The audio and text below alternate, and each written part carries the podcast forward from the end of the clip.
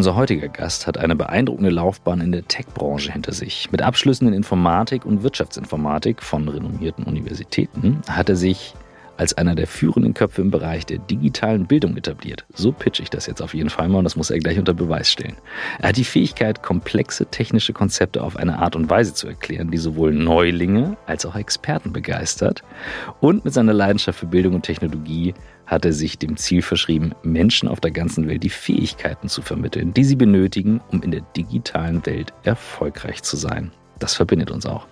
Er ist Mitgründer von Ironhack, einer globalen Tech-Schule, die unter anderem Kurse in Webentwicklung, UX, UI-Design und Data Analytics anbietet. Ironhack hat es sich zur Aufgabe gemacht, die Bildungslücke in der Tech-Industrie zu schließen und hat bereits Tausenden von Schülern geholfen, ihre Karriere zu starten und zu transformieren. Seit sechs Jahren beschäftigen wir uns nun schon mit der Frage, wie Arbeit den Menschen stärkt, statt ihn zu schwächen. In über 380 Folgen haben wir uns mit mehr als 400 Menschen darüber unterhalten, was sich für sie geändert hat und was sich weiter ändern muss. Wir leben in einer Welt, in der digitale Fähigkeiten immer mehr an Bedeutung gewinnen.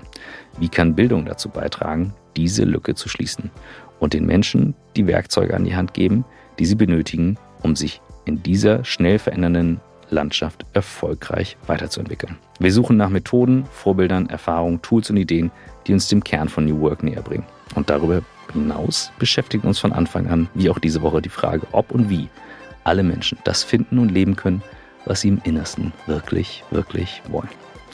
Ihr seid bei On the Way to New Work. Heute mit Erik Klein.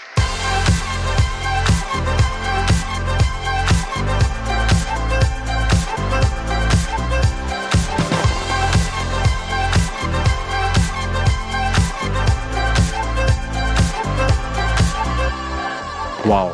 Äh, wow. Beeindruckender Lebenslauf. Das hat mich direkt weggehauen von Anfang an.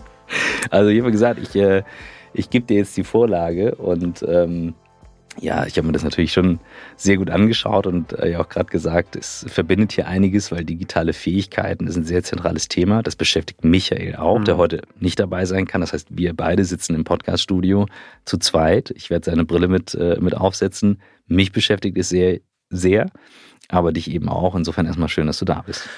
Ähm, schön, dass ich da sein darf. Ähm, wirklich vielen, vielen Dank für die Einladung äh, und äh, vielen Dank für diese Wahnsinns-Intro. Äh, beeindruckender Lebenslauf, ja, weiß nicht, muss jeder für sich entscheiden. Ähm, dass ich Dinge, digital oder komplexe Dinge einfach vermitteln kann, ich habe so ein Nemesis. So. Also viele, viele Jahre lang wussten meine Eltern nicht wirklich, was ich mache. Das, das kenne ich, das Thema. Ja, ja. War halt schwer zu erklären. Ähm, habe zehn Jahre im Fintech-Bereich gearbeitet und war halt schwer zu erklären, Payment-Prozesse und so. Das heißt, da habe ich es noch nicht ganz geschafft. Aber ja, ich versuche mein Möglichstes zu geben, komplexe digitale Dinge einfach zu erklären. Wobei ich sagen muss, oft sind diese komplexen Dinge gar nicht so komplex. Also es ist nicht Rocket Science, was wir machen. Und die einzige Sache, die ich vielleicht noch ein bisschen korrigieren wollte im Lebenslauf, ich bin nicht Mitbegründer von Ironhack, leider. Ähm, Ironhack wurde vor zehn Jahren schon gegründet und ich bin tatsächlich erst seit anderthalb Jahren in diese ganze Bildungsschiene mit mhm. reingerutscht, mehr oder weniger. Dann starten wir mit der Frage aller Fragen, die quasi immer am Anfang steht und die dich umtreibt. Wie bist du der Mensch geworden, der du heute bist? Hm. Nicht wirklich überraschend. Ähm, dass die kommt, und ich habe mir auch ein bisschen Gedanken dazu gemacht, aber ich glaube, es spielen schon eine ganze Menge Zufälle auch mit rein. Also vielleicht kurz zu meiner Lebensgeschichte. Ich bin in Litauen geboren, damalige Sowjetunion. Mhm. Ähm, bin mit drei Jahren sind meine Eltern nach Deutschland emigriert. Und ähm, also so, ich habe halt die klassische sowjetische Erziehung genossen, wenn du so willst. Halt Bildung über alles. So MINT-Fächer waren halt ganz groß und gute Noten, gut in der Schule sein, das stand so über allem. Mhm. Äh, Im Zweifel auch natürlich Schach spielen und ein Instrument lernen, das gehört natürlich auch dazu. Das war quasi vorgegeben und war halt so, das ist, was meine Eltern kannten und was sie mir halt mitgegeben haben im, im Bereich Bildung. Dadurch bin ich auch auf eine ziemlich gute Schule in Berlin gegangen, also damals eine sogenannte Elite-Schule. Mhm. Ähm, und es war ganz klar für mich am Anfang, dass ich halt Abitur machen muss und danach studieren werde. Nicht, weil ich das gewählt habe oder weil ich dachte, das ist, was ich machen will, sondern weil es hieß, mach Diplom, also bring uns ein mhm. Diplom, leg uns das auf den Tisch und dann kannst du machen, was du willst. Und Das habe ich dann nach dem, nach dem Diplom, nach, nach der Uni, nachdem ich BWL absolviert habe, auch gemacht. Habe dann ein paar Jahre gejobbt und alles Mögliche gemacht, bin gereist ähm, und bin dann irgendwann so in diese Online-Marketing, digitales Marketing, ähm, in diese Welt irgendwie reingekommen und habe dann ich habe nicht mal vergessen, was ich im Studium gelernt habe, sondern das hatte einfach keine Relevanz. Mhm. Also ich habe dann meine Arbeit, mein Arbeitsleben irgendwie angefangen im digitalen Online-Marketing und hatte nichts davon im Studium gelernt und musste mir quasi alles selbst beibringen, so Learning on the Job. Ähm, und diese Welt hat mir halt irgendwie gefallen. Also vom digitalen Marketing in, ins Fintech rein, dann 2012. Das dann wirklich acht, neun Jahre Fintech gemacht, fast zehn Jahre Payments. Und nach diesen zehn Jahren habe ich mir gedacht, so, ja, es hat, macht Spaß. So. Es war ein tolles Team, mit dem wir das alles aufgebaut haben. Aber was kannst du noch mit deiner Zeit machen? Willst du im Payment bleiben? Kannst du vielleicht irgendeinen Social Impact haben mit dem, was du machst, mit dem, was du kannst? Weil, ich meine, seien wir ehrlich, ich habe Zahlungsprozesse optimiert, wenn du mhm. so willst, und verschiedene Zahlungskartenprodukte ähm, gelauncht. Aber habe ich damit so wirklich signifikant das Leben von irgendwelchen Menschen verändert? Bedingt. Und ich habe den Eindruck, dass jetzt mit, wo, wo ich jetzt bin und das, was ich jetzt mache, halt im kleinen Rahmen, hat aber schon einen anderen Impact auf Menschen. Und das ist halt eine Motivation für mich, die ich vorher die zehn Jahre nicht kannte. Also meine Motivation zu arbeiten war vorher eine ganz andere, als sie, als sie das jetzt ist. Wenn du jetzt nochmal zurückgehst, quasi raus aus der Schule und du sagst eben auch viele der Sachen äh, nicht gebraucht. Jetzt gab es aber vielleicht gewisse Grundlagen, von denen du sagst, die habe ich trotzdem mitgenommen, gelernt, gesehen, gemerkt. Und ich kenne das eben auch. Du arbeitest eine Weile, wirst immer besser in bestimmten Bereichen und hängst plötzlich drin. So. Und dann gibt es so diese Phase von, ich entscheide mich für eine Branche, wie du damals Fintech und, und Co. Und dann irgendwann diese Transformationsphase zu sagen, ich gehe raus. Ich würde gerne nochmal über diese beiden mhm. Entscheidungen mehr verstehen. Ähm, also die, der Entschluss, in die Fintech-Branche zu gehen, war auch so also ich will nicht sagen zufällig, aber ich habe damals bei Zanox gearbeitet, eines der mhm. größten Affiliate-Netzwerke. Und ähm, ein Kollege von mir hat halt damals die Chance gehabt, äh, für ein US-amerikanisches Fintech-Unternehmen äh, zu arbeiten in Berlin, die halt das erste Mal in Berlin halt äh, mhm. das Büro eröffnet haben. Und hat mich gefragt, ob ich nicht Lust habe, ähm, international Sales zu machen. Einfach aufgrund meines Backgrounds und den, also die kulturelle Diversität, die ich vielleicht mitbringe einfach so für bestimmte Länder in Europa ähm, Sales zu machen. Und ich habe nach drei Jahren Zanox war das halt genauso wie du sagst. Man lernt was. Man hat, ich hatte Online-Marketing, Affiliate-Marketing verstanden und habe nicht irgendwie wirklich Entwicklungsmöglichkeiten gesehen und dachte mir, okay, versuch's mal. Amerika also das war auch das erste Mal, dass ich mit US-amerikanischer Unternehmenskultur äh, zusammengekommen bin, was ich dann auch gemerkt habe, was ganz anderes ist als das, was, was wir in Europa kennen. Ähm, und hatte auch ein grottenschlechtes Englisch damals. Ich meine, du musst, also ich habe Englisch auf einer französischen Schule gelernt. Also kannst du dir ungefähr vorstellen, wie, okay. was mein Level, äh, mein Englisch-Level damals gewesen ist. Und das war gar nicht so eine bewusste Entscheidung für Fintech, sondern es war eher eine Entscheidung so, ich lerne hier nichts mehr, ich brauche was Neues, so mhm. nach drei Jahren. Und dann habe ich halt, habe ich nach einem Jahr, anderthalb Jahren tatsächlich auch das Ganze, also TrialPay hieß die Firma. Ähm, und der Kollege, der mich mitgezogen hat, ist dann gegangen. Und ich durfte halt ein Team von drei, vier Leuten übernehmen. Das war das erste Mal, dass ich irgendwie Teamführung oder Leadership spielen durfte. Und habe einfach gemerkt, dass mir das gefällt. Mir hat es einfach gefallen, das Team aufzubauen, ähm, Leute sich entwickeln zu sehen. Und habe nach dreieinhalb Jahren wurden wir dann an Visa verkauft, die Kreditkartenfirma. Mhm. Das war halt super spannend, weil ich halt wirklich aus diesem digitalen Tech, äh, agilen Startup-Umfeld kam, so jung, dynamisch und dann auf einmal in dieses riesen International Flagship geschmissen worden bin.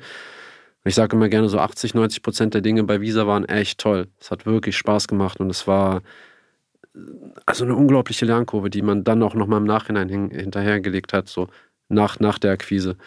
Das ging dann auch nochmal dreieinhalb Jahre und das waren so sieben, acht Jahre irgendwie mit, mit TrialPay und Visa. Und ich wurde vor kurzem gefragt, was denn mein größtes Achievement da in der Zeit war. Und das ist tatsächlich das Team. Die Leute, mhm. diese drei, vier, mit denen ich damals angefangen habe, am Ende waren wir so um die 15 vielleicht. Und diese drei, vier, fünf, sechs, die von Anfang an dabei waren, waren auch bis zum Schluss dabei. Und es war einfach, also das größte Achievement war tatsächlich diese Team-Dynamik, die mhm. wir hatten. Und dann war es so, dann bin ich irgendwann Vater geworden. Das hat sowieso irgendwie Prioritäten und Perspektiven auf das Leben verändert. Und dann fing so, ich habe tatsächlich nach Visa nochmal für ein italienisches Fintech was versucht zu machen. Das hat weniger gut geklappt und ja, hätte ich mir vielleicht, hätte ich einfach vielleicht meine Due Diligence vorher ein bisschen besser machen sollen.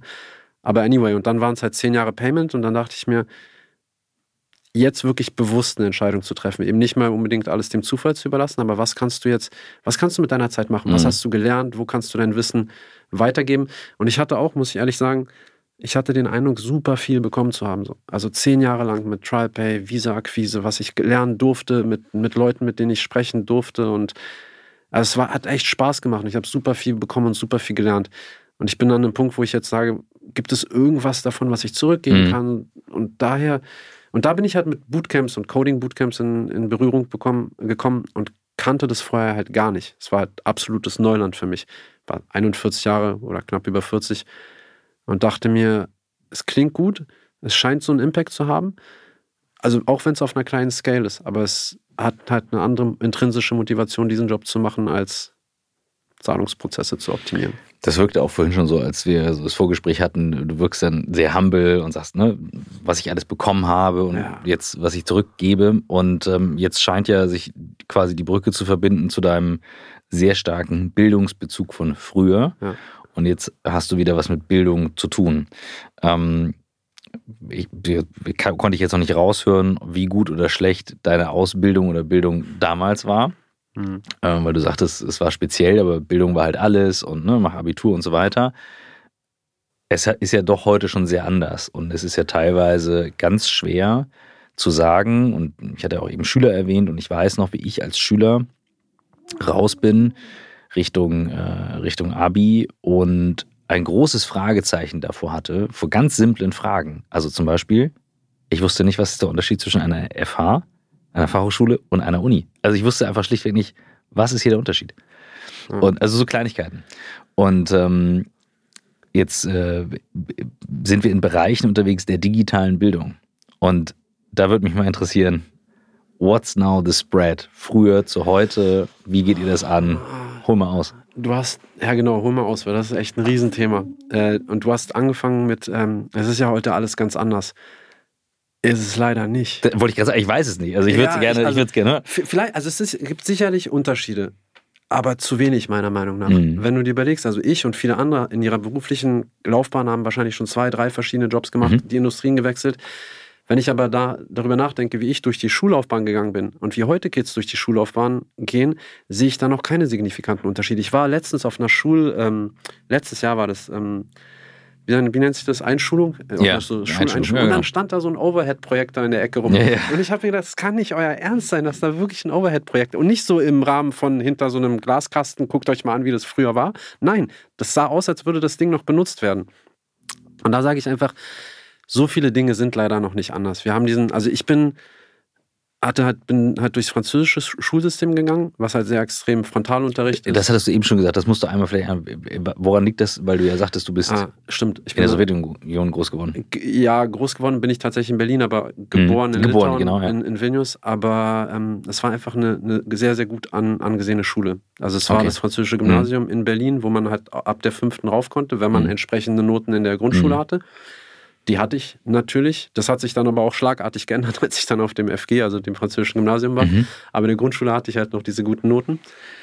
Ähm, und es war halt sehr, sehr stark Frontalunterricht und halt sehr, sehr stark einfach so Wissen in dich rein trichtern, ja. mehr und nöcher und je mehr, umso besser. Und ich denke mir, mein ganzes oder das ganze Wissen der Welt ist einen Klick entfernt auf meinem mhm. Telefon. Ich brauche das nicht mehr, diesen Frontalunterricht. Ich muss nicht irgendwelche Flüsse blau anmalen auf einer Karte das ist einfach veraltet aus meiner Sicht. Und da ist halt viel zu wenig im Schulsystem passiert. Ähm, habe ich aber halt durchlebt und habe halt den Eindruck, dass es heute nicht unbedingt sehr viel anders ist. Es gibt verschiedene Schulkonzepte, aber ich glaube, Schule muss sich auf ganz, ganz andere Dinge fokussieren, als einfach nur Wissen vermitteln. Das funktioniert nicht mehr und das ist absolut obsolet. Ähm, und du hast recht, dann, dass ich jetzt heute wieder was mit Bildung mache, wenn du so willst, ist so ein bisschen ja, zufällig nicht, weil ich habe mir das schon ausgesucht. Aber das, dieses Bewusstsein für mich selber zu, zu haben, dass das in meiner Jugend oder als ich aufgewachsen bin, Bildung so einen großen Stellenwert hatte, ist mir jetzt erst wirklich wieder richtig bewusst geworden. Weil wir damals als Jugendlicher nimmst du das einfach hin oder ich habe es einfach mhm. hingenommen. Das ist so, nach dem Abi studierst du, was studierst du? Naja, BWL natürlich, gibt ja auch nichts anderes. Also studierst du BWL und hältst dir alle Optionen im Nachhinein weiter offen, weil du keine Ahnung hast, was eigentlich deine Passion ist. So. Und das stört mich. Und was mich halt noch stört, und du hast es angesprochen, nicht nur, dass du den Unterschied zwischen einer FH und einer Uni nicht kennst, aber du hast einfach auch mal keine Ahnung, wie du deine Steuererklärung machst oder was überhaupt eine Steuererklärung ist.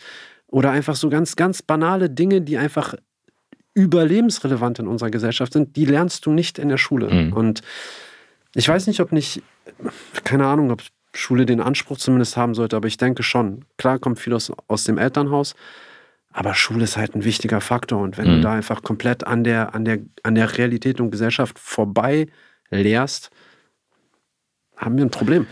Ja, äh, haben wir in diversen Folgen uns eben auch schon angeguckt, ähm, tatsächlich, aber auch wie schwer das natürlich zu ändern ist. Und jetzt kann man verschiedene Ansätze wählen. Ähm, Michael und Swantje zum Beispiel, die sind in der Erwachsenenbildung sozusagen mit New Work Master Skills. Ne? Das ist so, die machen quasi Kurse, um in dem Bereich auszubilden. Ich hatte dir vorhin gezeigt, ähm, bei uns gibt es eben zum Beispiel Training von, von auch Menschen, die im Arbeitsleben sind, neue Skills zu lernen, zu sagen, okay, ich muss was ändern, transformieren, mhm. bedeutet auch dieses Thema lebenslanges Lernen. Du bist an der Stelle, du setzt einen Anker, weil bei euch ja dann eben, wenn ihr auch mit Jüngeren arbeitet, man kann es ja mal erzählen, wie, wie breit das denn ist und wer das macht und so weiter, da musst du ja überhaupt erstmal die Awareness schaffen und dann gibt es ja wahrscheinlich auch viel auf YouTube, wo die gucken und und und und. Also. Absolut, absolut, absolut richtig. Ähm, also ich würde sagen, die, die Leute, mit denen wir arbeiten, sind auch schon alle erwachsen, sind in der Regel, würde ich sagen, zwischen 25 und 35. Mhm. Aber wir haben auch die Leute, die so beyond 50 sind, Anfang 60, die einfach nochmal so einen neuen Impuls und Input okay. auch für ihren Kopf haben wollen. Das ist super spannend zu sehen. Es ist ein extrem diversifiziertes Umfeld mit der Studenten, mit denen wir arbeiten. Ich sage immer ganz, ganz lustig, wenn ich den Eindruck habe, wenn ich unsere Klassen mir angucke, habe ich den Eindruck, die Zukunft des deutschen Arbeitsmarktes zu sehen. Weil wir oft darüber reden, dass wir nicht divers genug sind, nicht inklusiv genug und dass wir da viel dran ändern müssen. Wenn ich mir unsere Klassen aktuell angucke, ist einfach so divers, sei es kultureller Background, ähm, Ausbildungsbackground, mhm. Alter, Gender, also ganz viele Dinge. Es ist einfach, wir haben keine Anekdote. Wir haben jetzt gerade eine aktuelle Data-Klasse mit 15 Leuten. Und das kommt eine, keine einzige Nation kommt da drin doppelt vor. Ach, krass. Das, ähm, also insofern, ja, Erwachsenenbildung und das super divers. Und heißt ja, aber auch bei euch ist dann alles online, alles digital? Mm. Oder hast du einen Teil vor Ort? Nee, ähm, tatsächlich ist online wächst immer stärker und wird immer, mhm. immer mehr gebucht, weil einfach du viel flexibler bist und halt von zu Hause das machen kannst. Wir haben aber auch einen Campus. Also in Berlin, okay. in Deutschland haben wir einen Campus und wo alle drei, also alle neun Wochen quasi eine neue Kohorte statt, äh, startet mit eben Data, UX, UI Design, Web Development und Cyber Security. Mhm. Das sind so die vier Verticals, die wir bedienen. Und ähm, nee, nee, es gibt schon diese In-Campus-Experience, aber mit Corona ist halt Remote gewachsen und wächst nach wie vor immer noch sehr, sehr stark. Ich persönlich, glaube ich, wenn ich ein Bootcamp machen würde, würde immer so diese In-Campus-Experience bevorzugen, weil es halt ich schon diesen Mensch, also der Grund, warum ich auch heute hier in Hamburg mhm. sitze und wir das nicht remote machen, ist einfach, weil mir das mehr liegt. Und Thema lang, lebenslanges Lernen ist so eine Sache. Ich war erschrocken darüber, als ich bei, bei, bei Ironhack vor anderthalb Jahren angefangen habe, wie viele Leute noch denken, so dass, dass ich lerne, so bis zum Abitur oder im Zweifel noch bis nach der Uni. Mhm. Und dann war es das. Dann habe ich meinen Job und es ist, und wenn ich mir meine Eltern angucke und was die zum Beispiel, wie die gearbeitet haben, das war auch mehr oder weniger so. Ähm, die haben jetzt nicht irgendwie während ihrer beruflichen Arbeits, äh, Arbeitsleben noch viele Dinge dazugelernt. Und das hat vielleicht damals funktioniert. Das funktioniert aber heute nicht mehr. Dieses lebenslange Lernen, das soll nicht wie so ein Buzzword klingen, weil, weil ich habe so, ist dieses Manager-Bullshit-Bingo, mhm. immer ständig dieselben Wörter zu sagen. Ähm, ich glaube, das ist super wichtig und das ist echt elementar. Und ich sage das nicht nur so. Ich glaube wirklich, dass du den Anschluss verlierst, wenn du dich nicht kontinuierlich weiterbildest. Und wenn du guckst, dass ich mit Anfang 40 tatsächlich komplett nochmal die Branche gewechselt, gewechselt habe, quasi als Quereinsteiger reinkomme und ich mir alles nochmal, also nicht alles, klar gewisse Prozesse und ich habe eine gewisse Berufserfahrung, die kann ich mit reinnehmen und ich verstehe, wie, wie bestimmte Prozesse funktionieren oder wie Teams funktionieren oder wie, wie Leute sich motivieren lassen das ist transferable Skill, wenn du so willst. Mhm. Aber was Bootcamps angeht, wie die, wie die aufgezogen werden, was die da machen, warum die das machen, wie, also da hatte ich keine Ahnung von. Ich habe auch gemerkt, dass mir das tatsächlich ein bisschen, ich weiß nicht, ob es am Alter liegt, aber tatsächlich so muss ich sagen, so meine kognitiven Fähigkeiten nehmen auch so mit der Zeit ein bisschen ab. So, ich bin weniger schnell, ich kann mir weniger Sachen merken, aber ich habe halt gelernt zu lernen. Das definitiv mit der Schule. So, wenn, wenn so Schule und Uni, wenn es eine Sache gibt, die ich gelernt habe, ist wirklich gelernt zu lernen mhm. und dass das auch wirklich Diszi mit Disziplin durchzuziehen. Ähm, jetzt habe ich den Faden verloren. Aber ja, lebenslanges Lernen, wenn du halt nicht die Disziplin oder auch nicht die intrinsische Motivation hast, dich weiterzubilden, und, und das kann auf ganz vielen verschiedenen Ebenen und Leveln sein, dann wirst du den Anschluss einfach verlieren, weil sich die Dinge viel zu rasant und viel zu schnell ändern. Und hier kommt die Mini-Werbung, bevor es gleich mit On the Way to New York weitergeht. Und unser Werbepartner in dieser Woche und in dieser Folge ist ein Partner, der für etwas Grundlegendes sorgt, was ich jeden Tag im Büro brauche. Kaffee und Wasser. Es geht um Fresh at Work. Ad wird in diesem Fall übrigens nicht als Zeichen ausgeschrieben, sondern Ad ausgeschrieben. freshatwork.de slash work. Da findet ihr alle Informationen. Aber was ist es genau? Fresh at Work ist ein Konzept für Kaffee- und Wassergenuss für B2B-Kunden. Das bedeutet, ihr bekommt einen Rundum-Service mit monatlichem Gesamtpreis, ein All-Inclusive-Paket für die Geräte. Und ihr habt eben auch einen Service dabei. Das heißt, ihr habt einen garantierten Service, dass die Geräte, und das ist bei Kaffeemaschinen ja nicht ganz unwichtig und auch bei den Wassermaschinen wahnsinnig wichtig, dass ihr eben alles im Preis drin habt, damit ihr keine versteckten Kosten habt oder extra Arbeit damit habt. Ihr habt also Kaffeebohnen, Kakaopulver, die Installation, die Lieferung, alles mit drin. Vor allem sind es auch nachhaltige Edelstahlgeräte mit Hygienefilter, nicht ganz unwichtig, um diesen gleichbleibenden Geschmack zu haben, den man sonst nur außerhalb vom Büro hat. Keine versteckten Kosten, habe ich schon gesagt, und eben alles transparent durch die monatliche Pauschalrechnung. Wenn ihr jetzt sagt, klingt spannend, ihr habt aber auch mal vielleicht schwach frequentierte Monate dabei, kein Problem. Auch hier hat Fresh at Work schon eine Lösung. Kurzum, guckt es euch an, Fresh at Work ist ein super transparentes Konzept. Ich kenne das Unternehmen, ich finde es wahnsinnig spannend, ich finde es eine coole Idee. Deswegen alle Informationen auf freshatwork.de slash work und ihr bekommt über die Landingpage sechs Monate Rabatt von 10% auf den monatlichen Tarif. Das Ganze gilt bis zum 1.5. diesen Jahres. Also einfach rundum sorglos, keine versteckten Kosten, faire Abrechnung, das Ganze mit Kaffee, Wasser und was man dazu noch braucht. Jetzt viel Spaß mit On the Way to New Work und ich hole mir jetzt erstmal einen Kaffee. Bei mir ist das ein recht natürlicher Impuls. Wir haben im On the Way to New Work Buch ein Kapitel, ähm, das auch sich nur um Lernen dreht tatsächlich. Ähm, da haben wir auch lange darüber diskutiert. Es gibt ja diese Mythen, ähm, dass der eine auditiv, der andere visuell und so weiter, dass, dass, äh, dass alle eher gemischt sind, das, das weiß man mittlerweile. Und dass die Mischung das am Ende ausmacht. Und du sagtest auch gerade, ihr mal on-campus, mal digital und so weiter. Was ich eine Riesenherausforderung äh, oder als Riesenherausforderung empfinde, ist, dass es mittlerweile ein riesiges Angebot gibt. Ne? Deswegen, ich hatte ja vorhin gesagt, ne? Work, New, Work New Classes, New Work Master Skills, Ironhack. Ähm, wir hatten diverse ähm, auch Online ähm, Academies, aber auch richtige Universitäten, äh, die das Ganze anbieten. Wie entscheiden, wie sollten Menschen entscheiden, wo sie weitermachen und wie haltet ihr diesen Lernmuskel aufrecht? Dass man halt sagt, also ob, kann ja auch du ganz persönlich sein, aber dass man auch eben sagt, ja, ich habe eben Bock. Weißt du, das ist ja beim Sport genau das Gleiche. Also alle sagen, ja, ist wichtig, Sport ist wichtig, ist gut. aber der eine schafft es halt, die anderen äh, zum Sport zu bewegen. Keine Ahnung, mal geht's per App, mal per Trainer, mal per Fitnessstudio und so weiter. Ich glaube, du musst ganz klar verstehen, warum du irgendwas machst. Und das motiviert dich dann im Nachhinein, ob das jetzt Sport ist oder oder eben dir einen neuen Skill zulegst oder eben wirklich durch so einen neun Wochen Bootcamp gehst. Und, und das ist nicht einfach, das ist wirklich intensiv und da gibt es Ups und Downs ähm, und das muss sich auch nicht jeder geben und das ist auch nicht für jeden etwas. Ähm, du hast gesagt, es gibt diverse Angebote. Das stimmt. Es gibt super viele Angebote mhm. mittlerweile ähm, und die verschiedensten Arten von Angeboten. Es gibt verschiedene Orientierungskurse, wo sich Leute halt, die sich mit dem Thema befassen wollen oder was machen wollen, wo sie sich halt so irgendwie über vier Wochen orientieren können und im Nachhinein dann rausfinden können, was sie machen wollen. Ähm,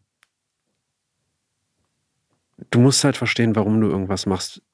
Bei uns haben wir halt super viele Career Changer, mhm. die ja zehn Jahre einen Job gemacht haben oder 15 Jahre einen Job gemacht haben und sich sagen, hey, ein bisschen so wie ich, so macht irgendwie keinen Spaß mehr oder ich sehe keine Herausforderung und ich möchte irgendwas anderes machen. Und das kann die Krankenschwester sein, die einfach zehn Jahre im Krankenhaus gearbeitet hat. Das kann aber auch der Hausmeister sein. Das kann aber auch zum Beispiel jemand sein, der, der gerade Data Science studiert hat tatsächlich und jetzt noch die Hard Skills dafür lernen möchte. Ähm, ja, das, das Warum spielt, glaube ich, eine super entscheidende Rolle, sowohl beim Sport als auch bei der Weiterbildung. Was ist das Ziel so? Mhm. Was mache ich, wenn ich fertig bin damit? Habt ihr da in der, durch die Corona-Zeit, in der Corona-Zeit oder danach eine Veränderung gemerkt, weil ja viele Menschen äh, ihr Warum in Frage gestellt haben in der Zeit?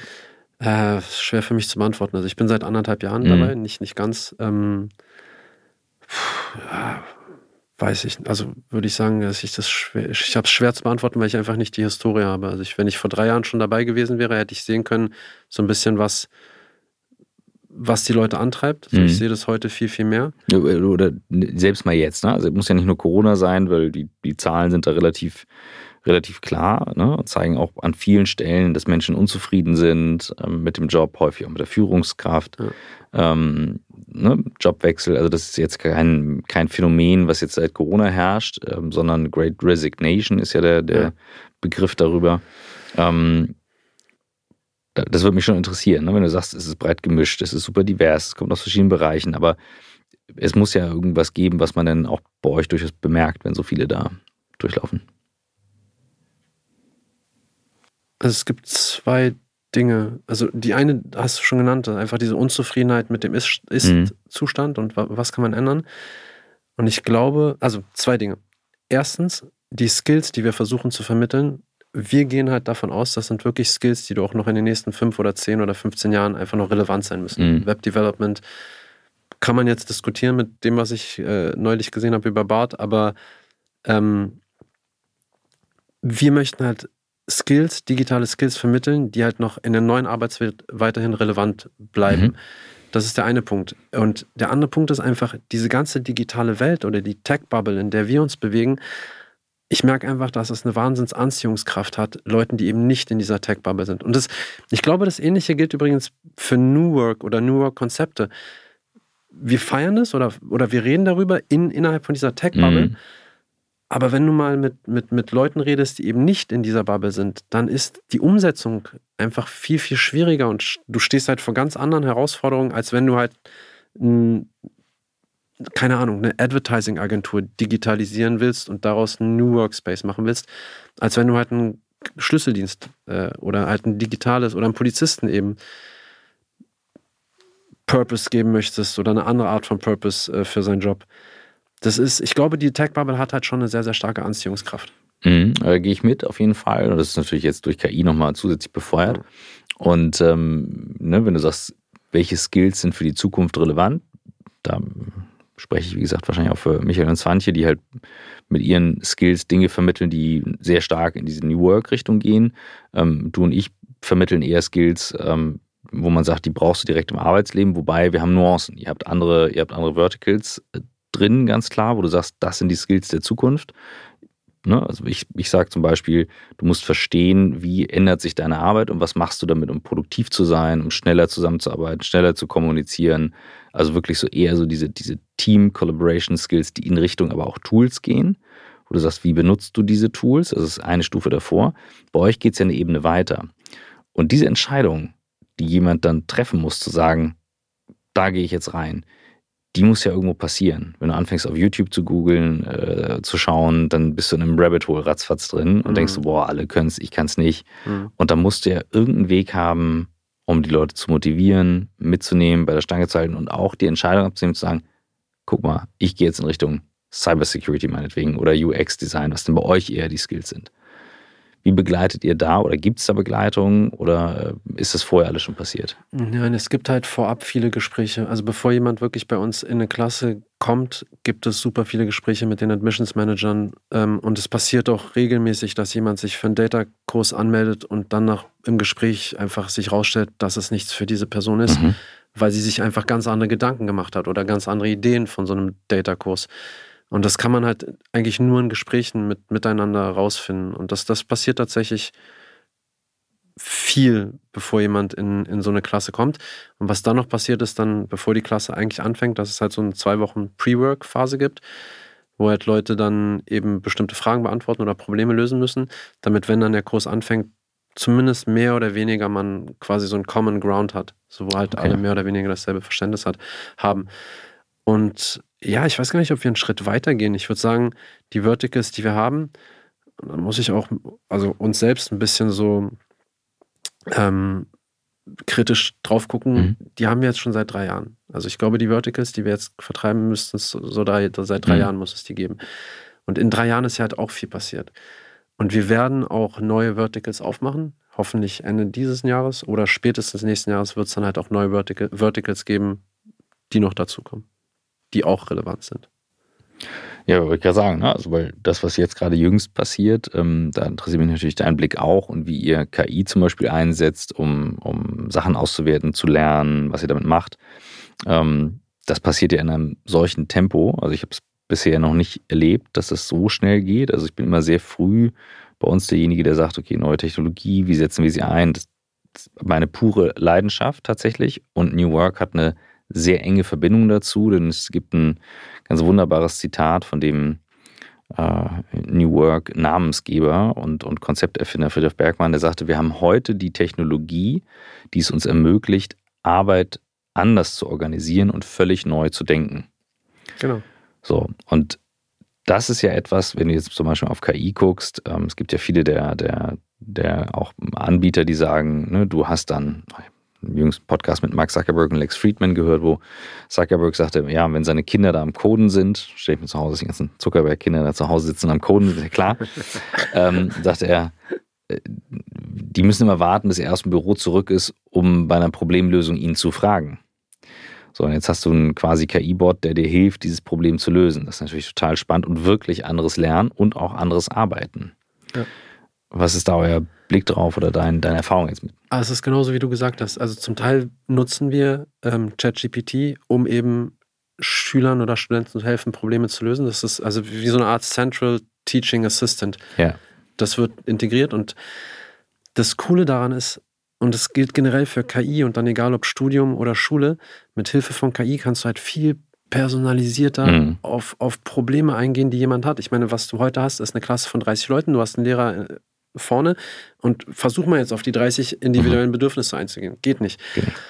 Und durch KI hast du halt die Möglichkeit, ganz anders als Schüler oder Student deine Fehler zu verstehen, Feedback zu bekommen, wirklich auf dich individuell tailor-made, also wirklich maßgeschneidert. Und das ist ein riesengroßer Vorteil. Früher, wenn du eine Matheaufgabe nicht, nicht gelöst hast und das Endergebnis nicht gestimmt hat, dann hat das Endergebnis nicht gestimmt.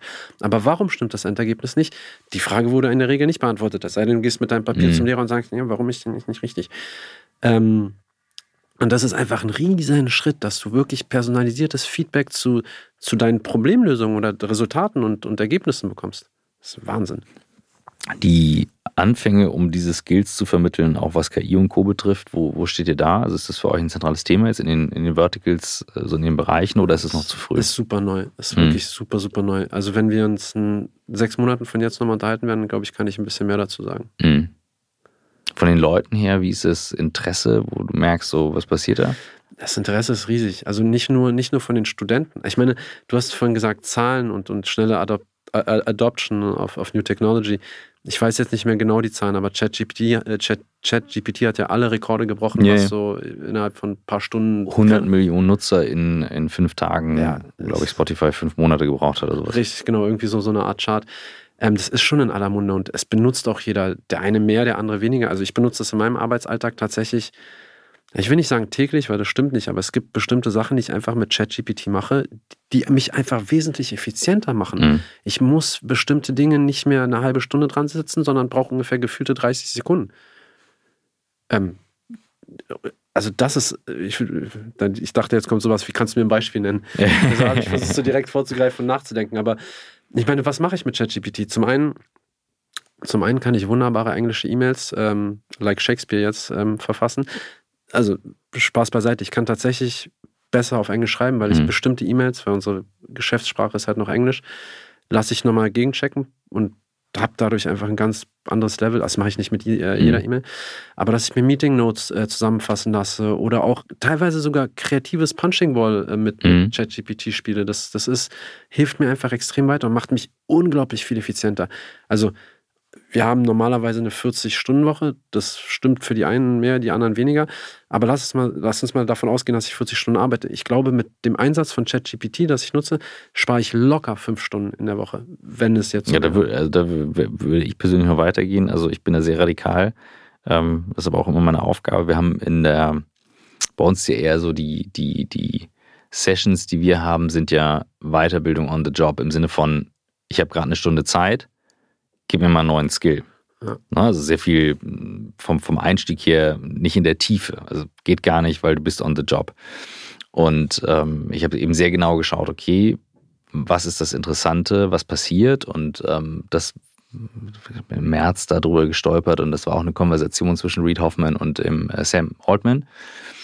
Und da leuchtete mir ein Punkt sofort ein. Ich habe immer so eine, so eine Grafik mit Kontaktpersonen pro Kommunikation. Also wir sind jetzt zu zweit, das heißt, wir haben zwei Kontaktpunkte der Kommunikation. Wäre jetzt Michael noch dabei, dann hätten wir schon sechs zwischen uns drei. Ne? Eins, zwei, drei, vier, fünf, sechs.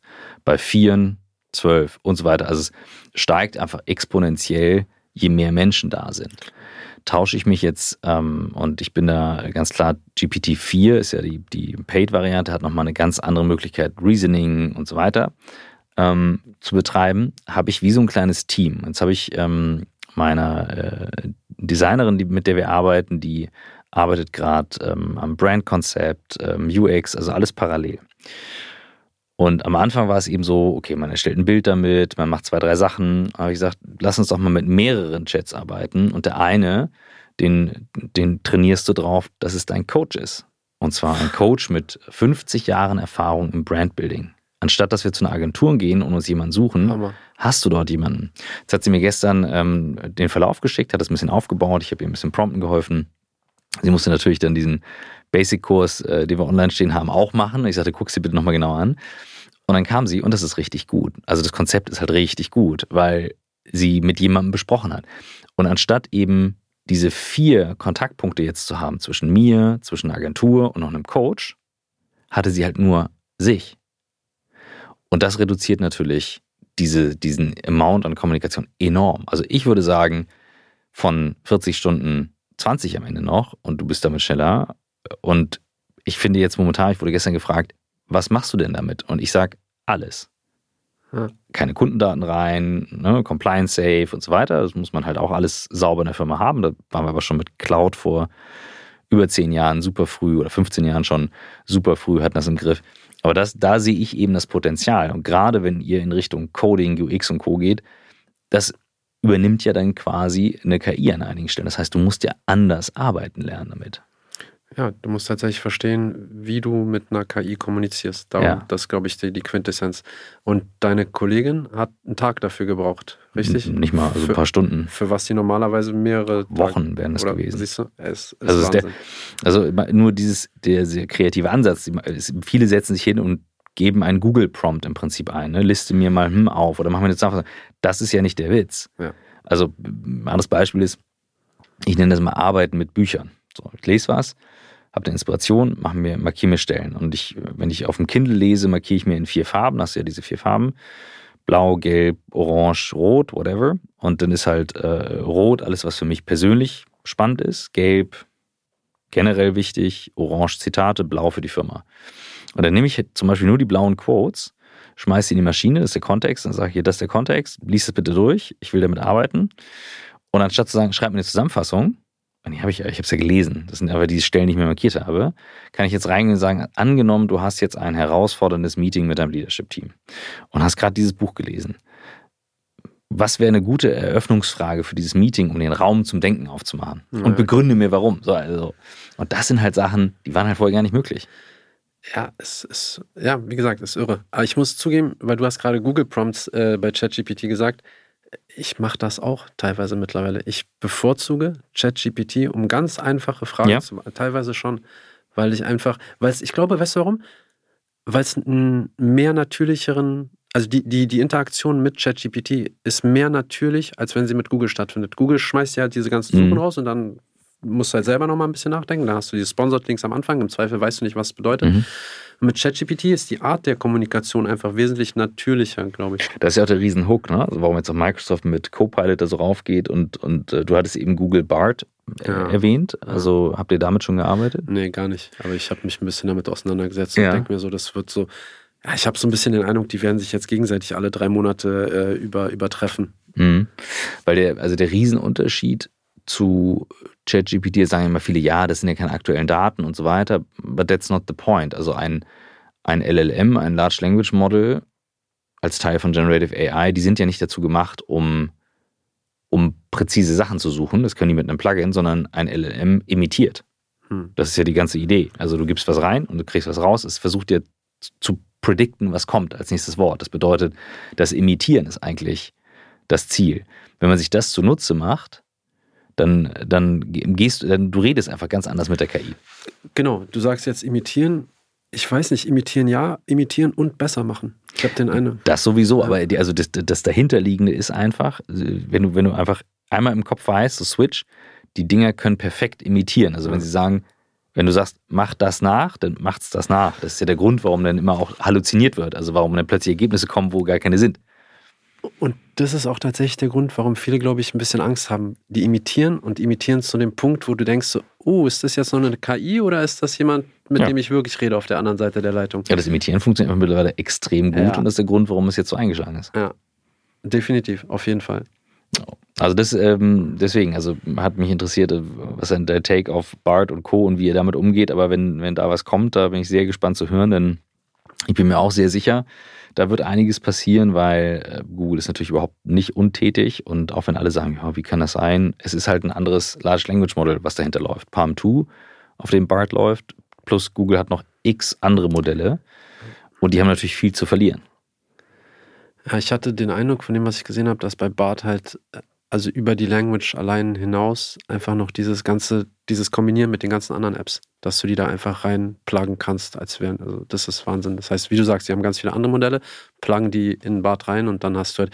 Deshalb habe ich anfangs irgendwann gesagt, so ja, inwiefern ist Coding oder eigentlich den Skill zu coden, inwiefern wird das eigentlich noch relevant sein? Das wäre jetzt auch genau meine Genau, das ist Frage halt der gewesen. Punkt. Und das ist ein berechtigter Punkt, diese Frage zu stellen.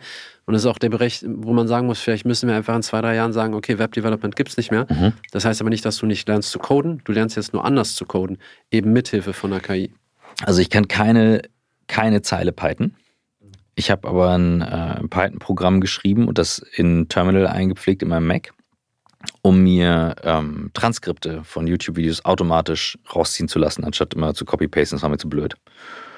Und habe eben das mit ChatGPT gebaut, habe mir eine Schritt-für-Schritt-Anleitung geben lassen, das erklären lassen, wo ich es einpflege und so weiter, weil es auf der, auf der Seite, wie hieß denn das, wo ich den mir das runtergeladen habe, weil du brauchst ja dieses Shell am Ende. Ach, keine Ahnung, es war so beschissen erklärt einfach. Es war einfach so, wo ich sagte, ich kann nicht coden, ich bin kein Coder, ich kann es nicht lesen, Ja. erklär's mir. Und ähm, das Programm läuft. Der Mac läuft auch noch. Ich habe nichts kaputt gemacht. Ähm, wo ich dann dachte, okay, that's very powerful. Aber der Punkt ist halt wirklich, wofür muss ich jetzt noch das Coden lernen? Oder gibt es Teile im Coden, um Problemlösungen anders zu verstehen und so weiter? Also ich hatte Latein in der Schule noch und musste halt lernen, wie zerlegst du den Satz, unterstreichst den, wie baust du den auf und so weiter. Das hat mir natürlich total geholfen. Gibt es das beim Coden auch, ist die Frage. Also Stand jetzt und ich glaube auch in den nächsten paar Jahren, das Coden wird nach wie vor noch, noch wichtig bleiben. Aber wenn wir jetzt so fünf Jahreszeitraum, zehn sehen und vor allem, du kannst ja nicht predikten, wie schnell diese Entwicklung von KI geht. Wenn du dir mal anguckst, wie schnell wir uns entwickelt haben, so als Spezies, das hat jetzt, ging auch nicht von morgen auf übermorgen, das hat so ein paar Milliarden Jahre gedauert. Jetzt die Entwicklung von, von KI zu sehen und wir stehen, ich glaube, KI ist jetzt, wo wir gerade noch so irgendwelche Einzeller waren. Das wird aber nicht ein paar Milliarden Jahre dauern, bis die wahrscheinlich äh, Eine super Folge mit Jürgen Schmidhu aufgenommen. Einen der führenden KI-Experten, schon Jahre her. Die musst du dir mal anhören. Der, ist, der hatte, äh, Okay. also nur als Einschub, ja, sorry. Nein, nein, nein, alle- alles gut, aber das ist genau der Punkt. Ich, ich, ich kann halt, es, es fällt immer schwieriger, die Welt in den nächsten fünf Jahren zu erklären oder Ja. auch die Arbeitswelt so, zu verstehen oder wie die Prozesse sind. Und deshalb kann ich jetzt diese Frage tatsächlich nicht beantworten, aber wie gesagt, wenn wir uns zwei Jahren nochmal sprechen, ist vielleicht was anderes. Früher war das anders. So selbst bei der industriellen Revolution wusstest du, wie jetzt die nächsten 20 Jahre aussehen werden, ob mit Maschinen oder ohne. Mhm. Und du wusstest einfach, du kann, das war mehr predictable. Ich bin jetzt, für mich sind die nächsten zwei drei Jahre eine absolute Blackbox teilweise. Wenn ich sehe, wie, was allein in den letzten drei Monaten passiert ist. Ich, und ich bin super froh, eigentlich das miterleben zu dürfen und sowas Mhm. eigentlich noch, noch zu sehen. Ich habe zu Hause dann halt noch mit meiner Frau den Gegenpart, ähm, die mich dann auch ein bisschen aus dieser Tech-Bubble manchmal rausholt, was echt wirklich gut tut teilweise, weil das ansonsten drehen wir uns halt um uns selber und dann fehlt es auch an der Diversifizität. Ähm, ähm, sie sieht halt das mehr so risky und, und die ganzen Probleme der KI und dann unterhalte ich mich halt mit ihr darüber und aber hab's halt irgendwie auf dem Schirm. Trotzdem bin ich einfach, weil ich so extrem neugierig bin, echt dankbar, das miterleben zu dürfen Mhm. und, und, und einfach diese Entwicklung zu sehen. Was sind also die, also, weil das gibt ja schon auch Menschen, auch berechtigterweise, die sagen, ne, wir müssen aufpassen und so weiter. Ähm, Finde ich jetzt aber auch spannend, nicht nur das, was deine Frau sagt, sondern vielleicht auch bei euch, bei denen, die sich jetzt mit Coden und Co. auseinandersetzen, berechtigte Sorgen, Themen und so weiter. Boah, ich weiß gar nicht, ob von, ich weiß nicht, ob ich dir ein Beispiel von unseren Studenten nennen kann. Ich kann dir ein Beispiel nennen. Das habe ich vorhin so ein bisschen leicht angerissen. Es gibt so einen Autor, der, der mich ein bisschen geprägt hat in den letzten Jahren. Ähm, das ist Yuval Harari, sagt ja sicher. Ja, ja, klar, den haben wir ähm, hier immer auch mal wieder erwähnt und als Thema und hätten ihn auch, auch mal Ich- gerne als Gast. ich wollte gerade ja, ist sagen, ein wäre ihr ein den- guter Gast. Echt, ja. Momentan schwer zu kriegen, der Junge. Glaube ich. Glaube ich, dass er schwer zu kriegen ist. Ähm, aber er hat vor einem Monat irgendwie so ein Speech gehalten und, und die Risks oder den, den großen Risk von KI erklärt. Aus seiner Sicht zumindest. Und da geht es nicht um irgendwelche Matrix- oder Terminator-Szenarien, sondern mehr darum, wie du gesagt hast, diese Large Language Models, dass sie einfach so gut imitieren, dass du irgendwann gar nicht mehr weißt, mit wem du redest ähm, und ob das echt ist oder nicht. Und er meinte, glaube ich, auch, wenn man KI regulieren sollte, die, also gibt viele Facetten, aber die einzige wichtige, der einzige wichtige Punkt beim Regulieren ist, dass sobald du in Kontakt mit einer KI hast, sollte sie sich auch entsprechend zu erkennen geben. Ähm, was er aber noch gesagt hat, ist einfach dieses, der Fakt ist, dass sie so gut imitieren und es besser machen und einfach mal neuen Content kreieren, was Mhm. halt auch absolut revolutionär und neu ist. Und wenn du dir überlegst, wie wir heute Content konsumieren, deine Timeline Mhm. zum Beispiel, ob es jetzt Facebook, Insta oder, oder LinkedIn ist, ähm, ist ja alles irgendwie von Menschen geschrieben und gemacht und du Mhm. liest es. Und irgendein Algorithmus, der relativ rudimentär ist, wird dir dann sagen, hey, du liest jetzt den Artikel, den, Mhm. den, den, den, den. Aber du weißt, dass alle Artikel zumindest von Menschen geschrieben sind. Mhm. Wenn es jetzt anfängt, eine KI anfängt, selber Artikel zu schreiben und Geschichten zu erzählen und du nicht mehr weißt, ob die stimmen oder nicht, Mhm. dann wirst du ein Problem haben. Und, und jetzt nochmal, um die Brücke zur, zur Schule zu schlagen. Und wenn du in der Schule nicht gelernt hast, wie du eben diese Unterscheidung treffen kannst ähm, und wie du, wie du den, den, den, diesen Schwall an Informationen, Ja. den du heute hast, nicht filtern kannst, dann bist du aufgeschmissen. Und bevor es mit der aktuellen Folge weitergeht, kurz noch eine Podcast-Empfehlung. Der Lanserhof ist nicht nur ein renommiertes Gesundheitszentrum, sondern er bietet auch einen tiefergehenden Einblick in die Welt der Gesundheit und des Wohlbefindens durch seinen Podcast Forever Young.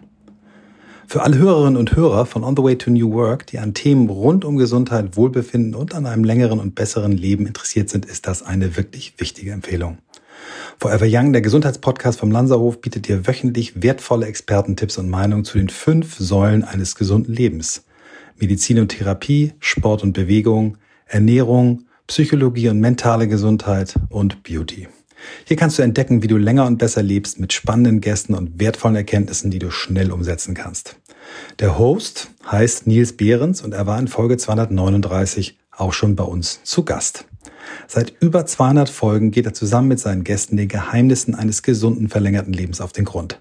Seine Gäste sind nicht nur Experten des Lanzerhofs, sondern auch renommierte Bestsellerautoren wie Nina Ruge, Professor Andreas Michalsen oder auch Chris Sorrell, den ihr auch schon kennt von einer Folge bei uns. Sie sind regelmäßig hier zu Gast. Ein wirklich wichtiger Mehrwert. In jeder Episode gibt es praktische Tipps und Erkenntnisse, um dem Ziel Forever Young näher zu kommen. Jeden Donnerstag erscheint eine neue Folge und zwar überall dort, wo auch On the Way to New Work zu hören ist. Und weiter geht's mit der aktuellen Folge.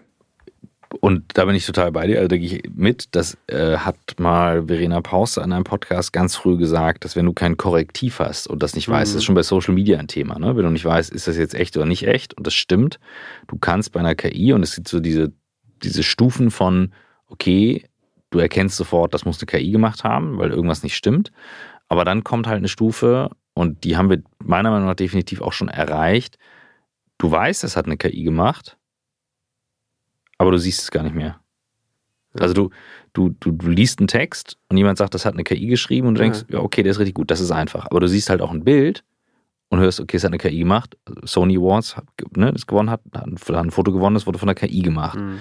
Ähm, Audiospuren. Wir haben jetzt jüngst äh, Stimmensimulationen äh, mal getestet, meine Stimme aus dem Podcast und dann damit ja, mal ein Take aufgenommen. Mit, mit was habt ihr das gemacht? Ähm, kann ich zeigen, ist auf, äh, wir haben äh, auf Insta ein bisschen was veröffentlicht, ein paar Tools zusammengeschmissen. Das ging halt eben nicht nur mit einem, okay. sondern es gibt ja so diverse Tools. Du musst ein bisschen vorbereiten, du musst gucken, ist es Englisch oder Deutsch, du musst ein bisschen tweaken. Und ähm, es war dann auch nicht ganz trivial, das hinzubekommen, weil so diese Betonung und die Geschwindigkeit und so, da kommen ein paar Themen zusammen. Also man muss da schon immer noch händisch dran arbeiten.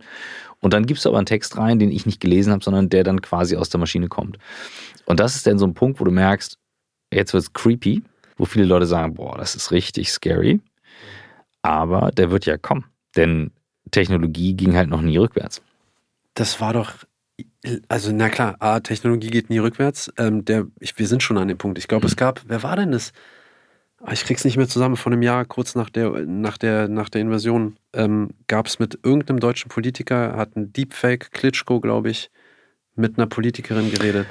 Ich krieg's nicht. Den habe ich nicht gesehen. Ich habe jetzt jüngst, ähm, als Sascha Lobo in, bei Markus Lanz war, ähm, den können wir auch mal wieder einladen, fällt mir gerade ein, ähm, mal befragen dazu. Der war schon da und er hatte bei Markus Lanz live gezeigt, eben eine Ansprache vom Bundeskanzler ähm, richtig krass. Also hab wirklich gesehen, so, ja, Das habe ich tatsächlich. Und das, das ist ein einfaches Beispiel. Wenn halt viele Daten da sind, dann, dann geht das so. Und das genau das, worum es ja gerade geht, ist, was ist das Korrektiv? Und diese Skills zu lernen, also auch beim Coden, keine Ahnung, zu verstehen, die KI schmeißt dir einen Code raus, du musst ja grundsätzlich verstehen, kann das jetzt Sinn machen?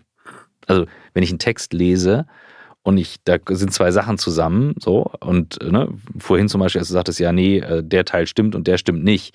Du brauchst ein Korrektiv dazu. Ja. Und dieser Skill ist im Coden ja genauso wichtig, weil nachher schmeißt du es in die Maschine. Also stell dir vor, meinen Python-Code, ja. den schmeiße ich in Terminal rein. Damit kannst du halt eben auch den, den Mac zerlegen. Ne? Genau, aber deshalb meine ich, also aktuell sind wir in einer Situation, wo du dich nicht hundertprozentig auf die KI verlassen kannst und nicht einfach nur mit KI in der Regel kommen mhm. kann. In deinem Fall hat es geklappt, solche kleinen Spielchen zu machen. Das mhm. ist aber, dass du halt selber dein, dein eigenes Korrektiv bist oder das ist schon, glaube ich, im Moment auf jeden Fall noch wichtig. Ähm, sorry, ist jetzt total off, off topic, aber ihr hattet Sascha Lobe auch schon hier? Ja, yeah, ja. Du weißt, dass es eine Berliner Basketball-Legende ist? Also ich, Zu dem Thema. Oh Mann, guck mal. Zu dem Thema müssen wir ja noch quatschen, weil Michael ist ein riesen Basketball-Fan und der wäre jetzt damit gekommen. Nee, äh, hatte ich nicht auf dem Schirm. Der ist tatsächlich, hat er sehr, sehr viel Basketball, so auf, also Streetball gespielt mhm. und ähm, ich selber nie mit ihm, weil er ist auch schon ein bisschen älter als ich, aber wird immer so als unter den Ballern eben als Berliner Basketball. Das ist bei dir Teil Passion. Ja, ja, klar, ich bin 1,45 groß. Natürlich ähm, ist Basketball eine Riesenpassion für mich. ähm, nee, ich habe, ich hab, also ich habe ein bisschen Basketball selbst gespielt, aber bin halt viel in diesen Basketballkreisen unterwegs mhm. gewesen. Ja, dann hätten wir hier, wie gesagt, also Michael hat diverse äh, Sport- und Basketball-Podcasts schon gemacht und äh, der Beginn unserer, unserer On the Way to New York-Reise äh, startete unter anderem in New York beim äh, Basketballspiel, was wir Ach, damals gesehen hatten. Ja, Brooklyn, äh, Brooklyn Nets heißen die, glaube ich, ne? Die, da waren wir direkt beim Spielen, ja. Also insofern, der Einschub Basketball ist hier immer erlaubt, das ist völlig okay. ja, aber die wissen, wenigsten wissen es halt wirklich über Sascha Lobo. Und nee, waren wir, also hatte ich jetzt auch nicht am Schirm. Muss ich ganz klar sagen. Ich sehe, wir rennen jetzt so langsam auf die Stunde zu. Insofern, äh, das ist immer so ein bisschen äh, ganz äh, das Zeichen, was ich dann im Blick habe, äh, wo es dann weitergeht. Und ähm, du hattest eben schon mal angedeutet, und das wäre jetzt noch eine Frage gewesen, ich habe Inspiration, Bücher und so weiter. Ähm, du hast Harari genannt, das ist, äh, finde ich, ein, ein, sehr spannenden Case. Das hatten wir schon. Was gibt's, was sind aber noch Inspirationspunkte in deinem Leben, wo du sagst, da holst du dir Dinge her, da wirst du inspired? Ich hätte ein Foto von meinem Nachttisch mitbringen sollen. Da stapeln sich gerade die Bücher. Okay, das kenne ich als Vater, ja. Aber wirklich, oder? ja. Weil das eine sind Kinderbücher tatsächlich ja. mittlerweile. Und ein neues Phänomen, was, was, was mich jetzt irgendwie beschäftigt ist, dass ich fast alle dieser Bücher, die auf meinem Nachttisch sind, habe ich ungefähr zur Hälfte gelesen oder ein Drittel. Und das ist ganz schlimm für mich. Weil ich habe von, mhm. hab von Disziplin gesprochen mhm. und so. Und eigentlich Disziplin bedeutet, du fängst was an und du beendest mhm. es. Ich, ich krieg's nicht hin. Ich weiß nicht, was los ist so. Aber ich lese die Bücher teilweise zur Hälfte Mhm. Und dann beschäftige ich mich mit was anderem. Aber welche Bücher liegen da? Also tatsächlich ein paar Kinderbücher. Dann liegen da, glaube ich, zwei Romane noch.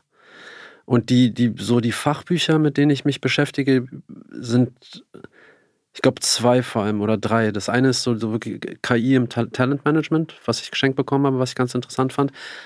Ähm, dann gibt es ein anderes Buch über emotionale Intelligenz, wo ich einfach gemerkt habe, dass ich noch sehr, sehr, sehr, sehr viel Nachholbedarf habe. Ich glaube, so sowjetische Erziehung, so diese traditionelle Intelligenz oder so, das habe ich irgendwie mitbekommen. So, das so kann Zahlen rechnen im mhm. Kopf so, aber emotionale Intelligenz, da fehlt mir einfach, da bin ich einfach meilenweit davon entfernt, wo ich eigentlich sein sollte.